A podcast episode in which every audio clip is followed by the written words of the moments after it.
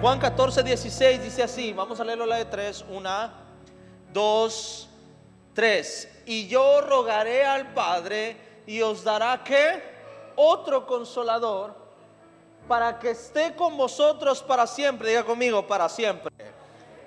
Amén. Para siempre. Versículo que viene, el Espíritu de verdad, al cual el mundo no puede recibir porque no le ve ni le conoce.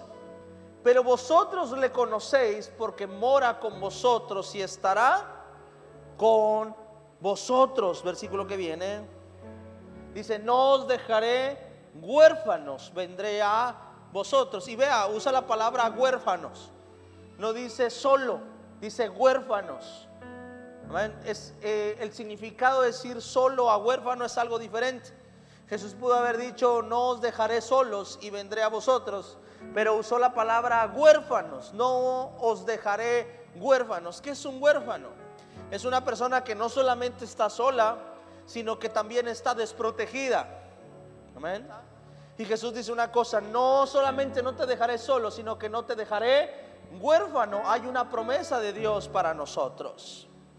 Hay un papel importante que el Espíritu Santo hace Hace tiempo lo explicaba eh, en, la iglesia y les decía que Dios hablaba en mi corazón y era que la razón de que el Espíritu, la razón de que Jesús viniera a morir a la cruz, ah, no era el propósito. En pocas palabras, Dios no era, el, no era su propósito que Jesús muriera en la cruz. Eh, ir a la cruz, morir en la cruz era el medio para lograr el propósito que era que el Espíritu Santo viniera a nosotros una vez más. Amén. El propósito de la muerte de Jesús era que podía restaurar la relación del Espíritu Santo y los hombres. Dios desde el principio planeó que el Espíritu Santo estuviera en los hombres. Cuando crea al hombre, sopla aliento de vida en él, sopla el Espíritu Santo en él, y es algo que ya he predicado, pero quiero mencionarlo para la predicación que voy a compartir ahorita desde que Dios creó al hombre, Dios lo primero que hizo en él fue poner su Espíritu Santo en él. ¿Estamos de acuerdo con eso? Cuando el hombre peca, se aparta del Espíritu Santo, se aparta de la presencia de Dios y entonces queda huérfano. Escuche, no solamente queda solo, queda huérfano. ¿Ok? En pocas palabras, queda sin su protección, queda sin su bendición, queda sin su cobertura. Eso es ser huérfano. ¿Ok? Entonces la Biblia nos enseña que Jesús vino a restituir eso y vino a provocar que el hombre ya no caminara huérfano. El propósito de que tú te acerques a Dios no es solamente o no debería ser solamente recibir un milagro. El propósito de tú acercarte a Dios es ya no caminar huérfano. ¿Ok? Un huérfano va a necesitar un milagro hoy, pero va a necesitar un milagro mañana también. Amén. Alguien que es huérfano hoy sale esperando un milagro, que alguien le dé comida, sobrevivir al siguiente día. Nosotros en la iglesia hacemos mucha labor social y nos toca salir a, mucho a la calle, mucho a, a indigentes, ayudar a indigentes. Y nosotros vemos que la mayoría de ellos duermen con un temor de ya no despertar y no porque estuvieran enfermos, sino por miedo a que alguien llegue y les haga algo. El Espíritu Santo caminará con ustedes. El Espíritu Santo irá a donde ustedes vayan. Y cuando la Biblia habla de que el Espíritu Santo vendría a ellos, no solamente habla de compañía, habla de su poder, habla de su manifestación con cada uno de ellos. Cuando llega el Hechos capítulo número 2, el día del Pentecostés, cuando llega o visita el Espíritu Santo por primera vez, dice la Biblia que no solamente llegó la presencia del Espíritu Santo, sino que también descendió el poder de Dios, de Dios, perdón, sobre cada uno de ellos. Amén. Dice así el versículo número 16. Versículo 14 dice, y yo y para que esté con vosotros para siempre. Versículo 17 el Espíritu de verdad al cual el mundo no puede recibir porque no lo ve ni le conoce, pero vosotros le conoces porque mora con vosotros y está, estará en vosotros. Versículo 18, 19. Todavía un poco y el mundo no me verá más, pero vosotros me veréis porque yo vivo vosotros también viviréis, dice su palabra. Amén. Versículo número 20. En aquel día vosotros conoceréis que yo estoy en mi Padre y vosotros en mí y yo en qué? En vosotros hay otro versículo que también dice así, dice, y recibiréis poder cuando haya venido sobre vosotros, ¿quién? Diga conmigo el Espíritu Santo.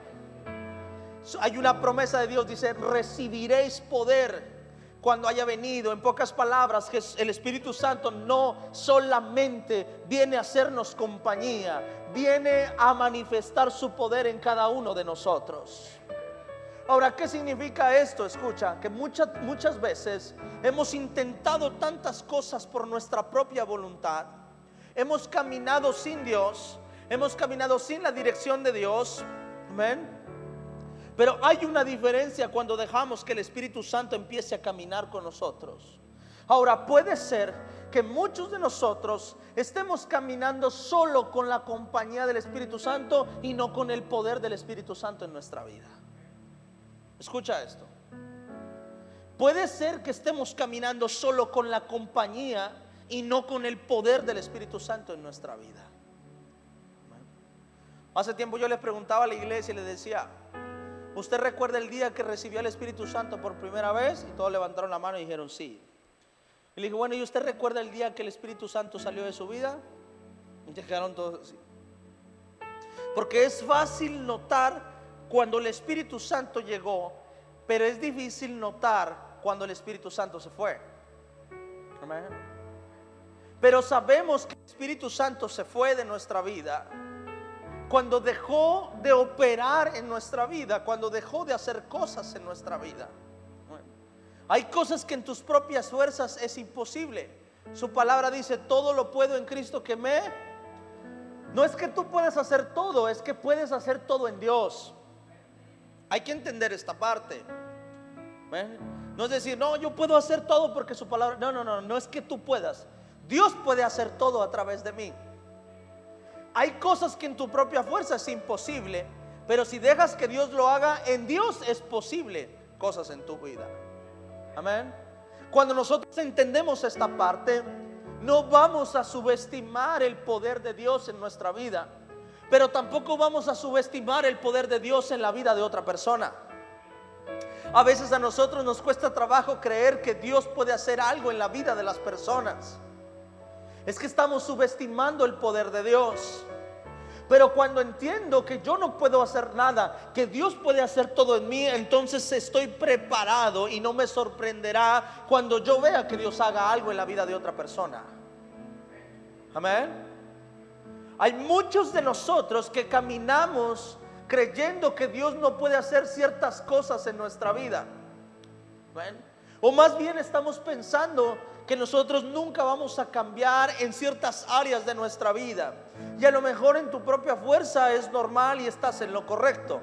Pero si entendemos que es Dios el que cambia vidas, entonces sabríamos que lo único que nosotros tenemos que hacer es estar listos para lo que Dios quiere hacer en nosotros. Amén. Cuando Dios promete que el Espíritu Santo vendría a nosotros, no viene solo a hacernos compañía. Lo que Dios anhela no es que el Espíritu Santo te haga compañía. Lo que Dios anhela es que el Espíritu Santo, su poder se manifieste en ti. Amén. Cuando el Espíritu Santo se manifieste en ti, entonces va a empezar a hacer cosas que ni te imaginas. A veces hay personas que me dicen, no, es que yo no quiero ir a la iglesia porque si voy a la iglesia voy a cambiar esto de mi vida.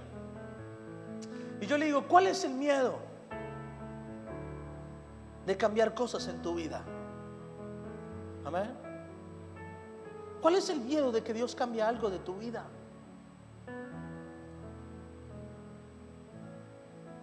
Si Dios cambia algo de tu vida, te voy a decir esto. Si Dios cambia algo de tu vida, no te va a doler, te va a gustar. Amén.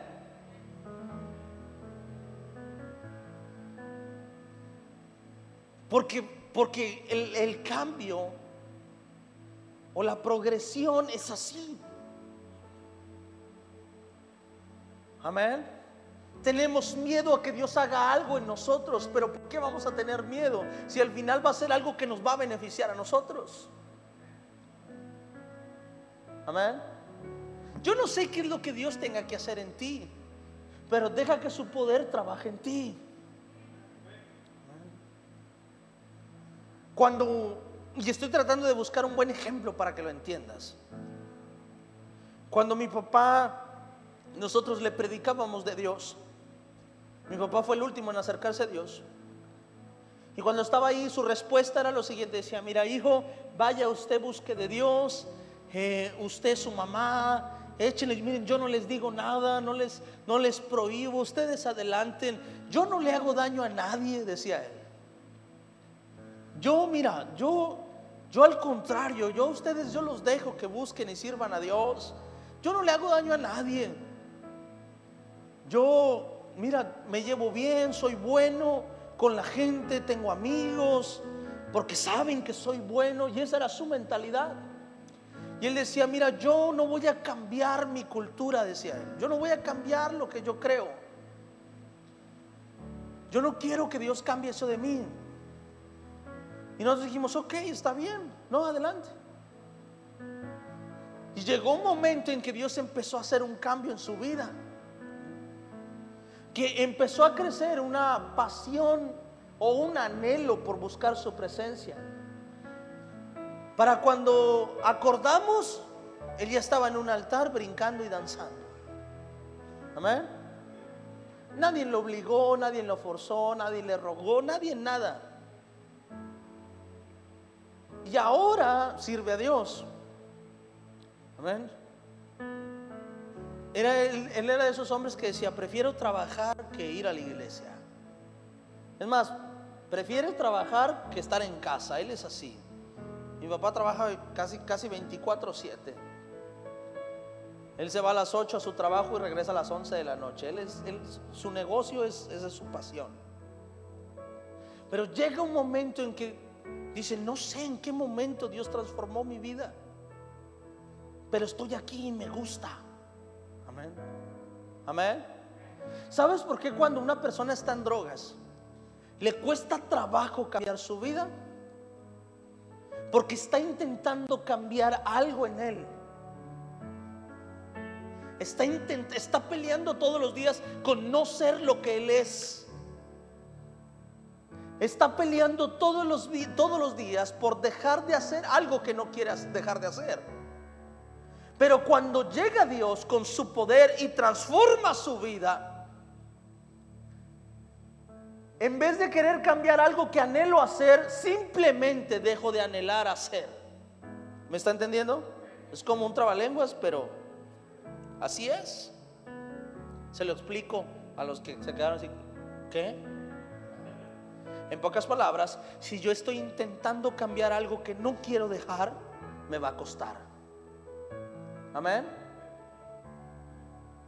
Si estoy intentando cambiar algo que no quiero cambiar, me va a costar.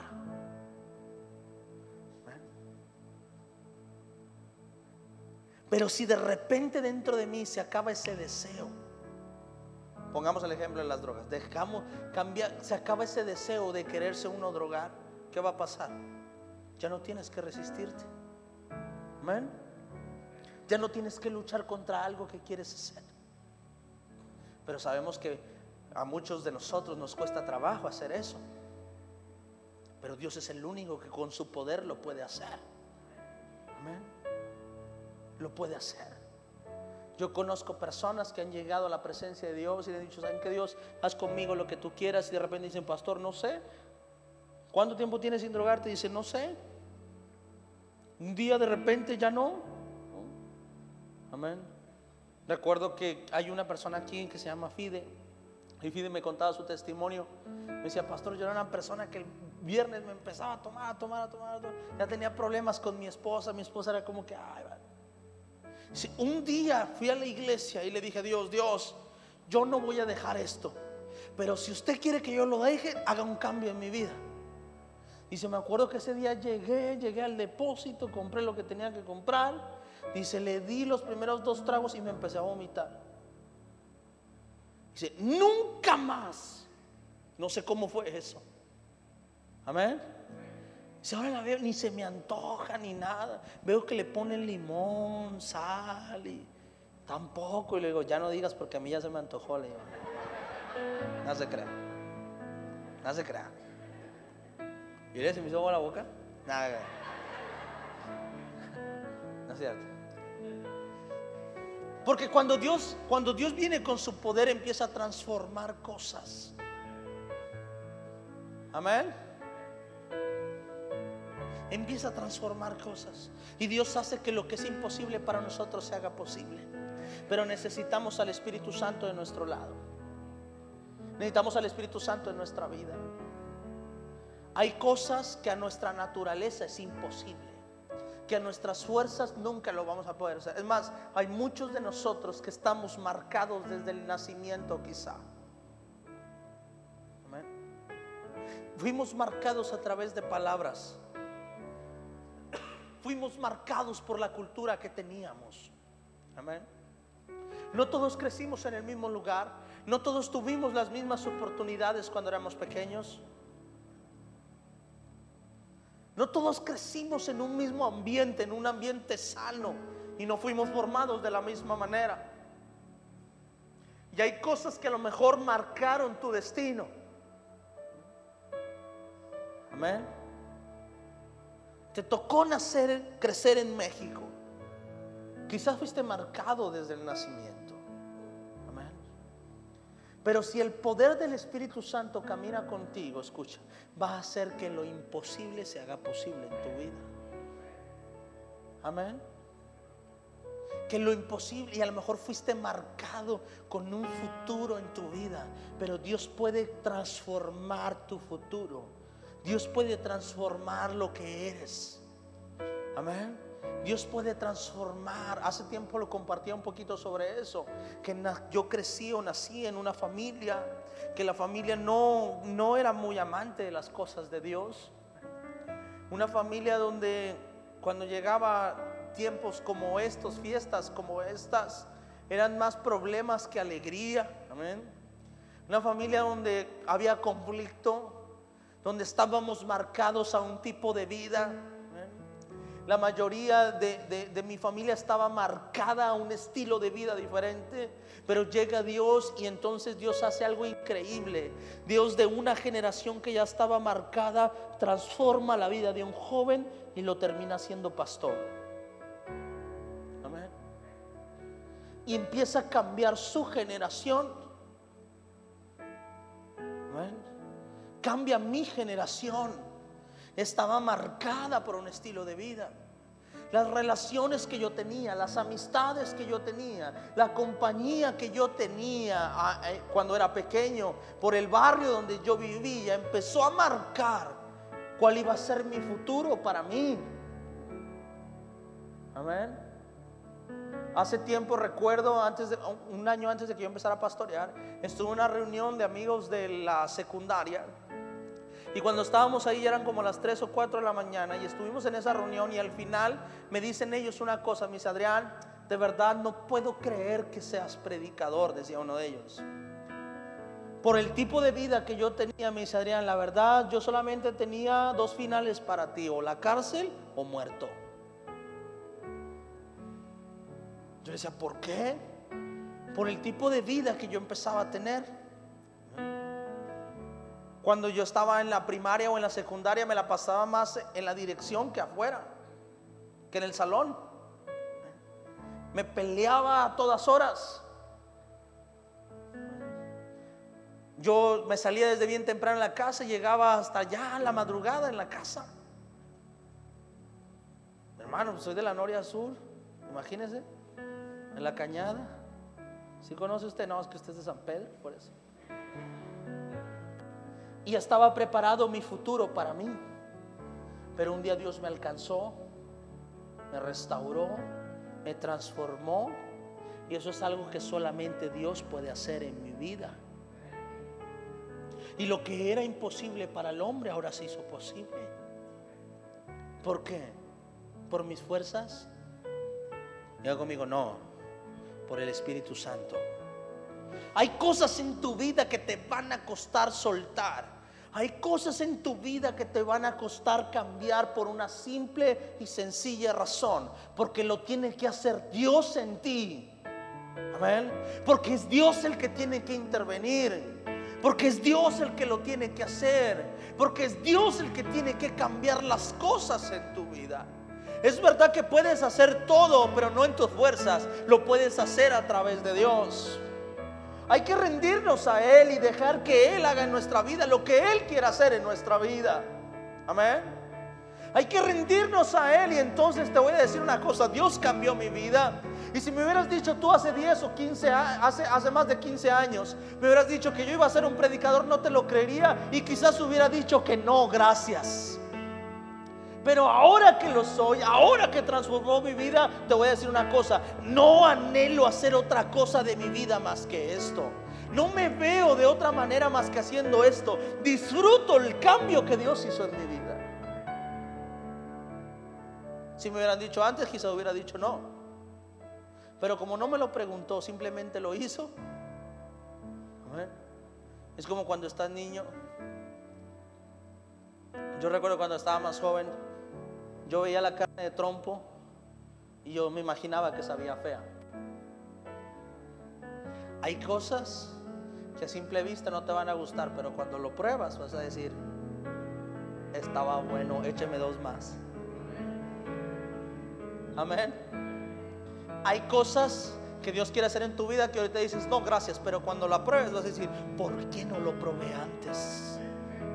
Hay cosas que ahorita a lo mejor a tu propia vista dices, no, gracias, yo paso. Pero cuando la pruebas a decir, híjole Dios, hubieras hecho esto conmigo hace 10 años, hace 15 años te hubiera entregado mi vida. Haz conmigo lo que tú quieras.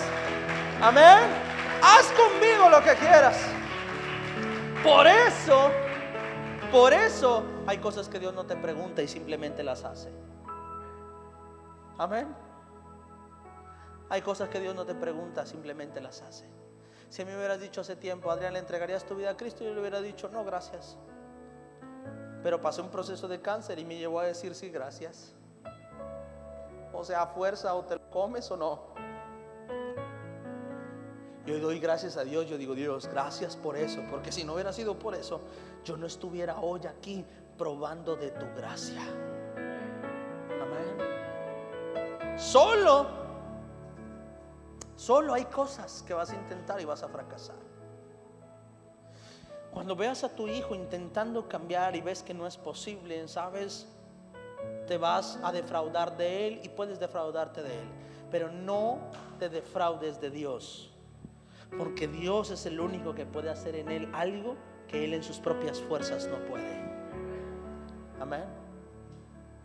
Cuando veas a tu esposo no, de plano, este no tiene solución, a tu esposa, no tiene solución. Puedes defraudarte de él, pero no decepcionarte de Dios. Deja que Dios trabaje en la vida de ellos, porque es Dios el que puede hacer todo posible en sus vidas.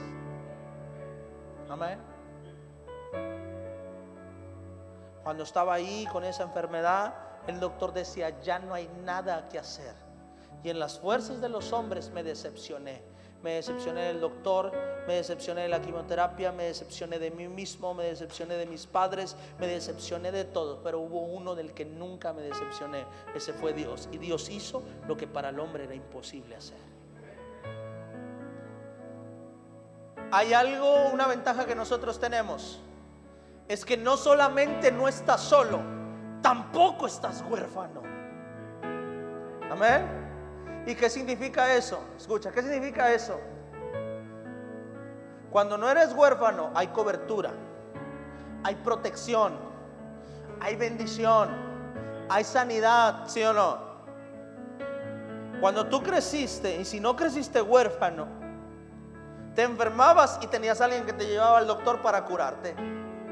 Necesitabas vestido y había alguien que estaba ahí para vestirte. No sabías cómo salía todo. Solo sabías que ya tenías ropa nueva. Amén. No sabías de dónde se sacaba el dinero, pero ya estaba la comida servida a la mesa. Aunque sea frijolitos, pero había algo ahí para comer. Amén. No solamente no estabas solo, sino que tampoco estabas huérfano. Bueno, eso es lo que pasa cuando dejamos que el Espíritu Santo llegue a nuestra vida. No vas a caminar solo. Y tampoco vas a caminar huérfano. Va a haber provisión, va a haber protección, va a haber cobertura, va a haber bendición, va a haber el poder de Dios sobre tu vida. Deja que el Espíritu Santo venga a ti.